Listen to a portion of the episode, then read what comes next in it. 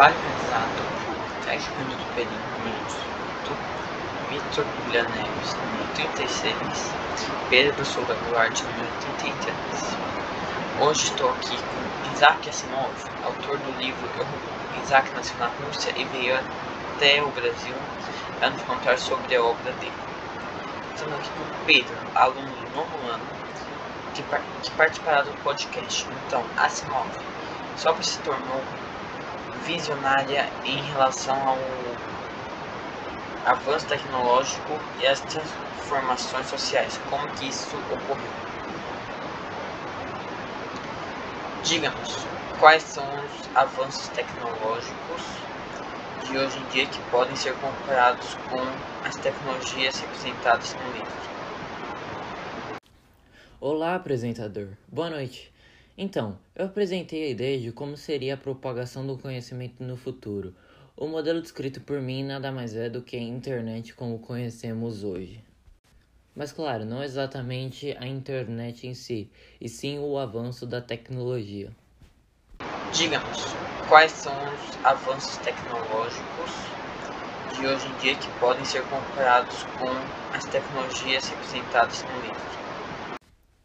Podemos observar os robôs, claro, como uma tecnologia parecida com as de hoje em dia e também as máquinas, muito importantes na indústria principalmente. Quais são as comparações que podemos fazer entre o seu livro e o filme com o mesmo nome?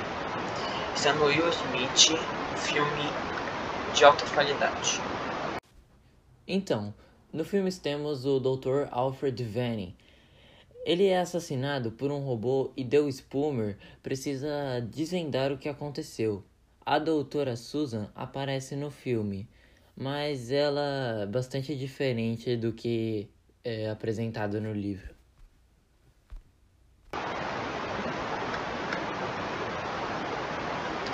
Entendi. Agora, Pedro, irá falar para a gente um pouco sobre a ficção científica e por que o seu livro é classificado como uma. Isso mesmo.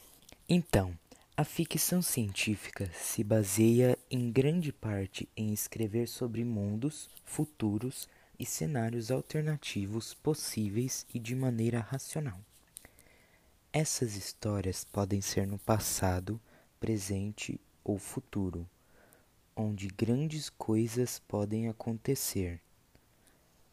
O seu livro Asimov tem essas características nele, portanto, ele pode ser considerado uma ficção científica. Como exemplo disso, as tecnologias avançadas que estão presentes no seu livro, como naves, robôs e etc., fazem parte, entre outras coisas, das características de uma ficção científica. Obrigado, Pedro. Para finalizarmos esse podcast, eu gostaria de fazer uma pergunta, já que seu livro fala bastante sobre robôs e coisas do tipo.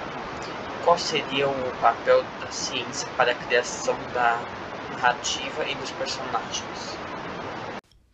A ciência foi importante para a criação do meu livro, pois sem ela não seria possível criá-lo, como por exemplo o cérebro positrônico, que funciona animado por positrons, partículas semelhantes ao que conhecemos como elétrons. Muito bom. Então por hoje é isso. Pessoal, obrigado pela colaboração dos senhores e muito obrigado pela, pelos telespectadores.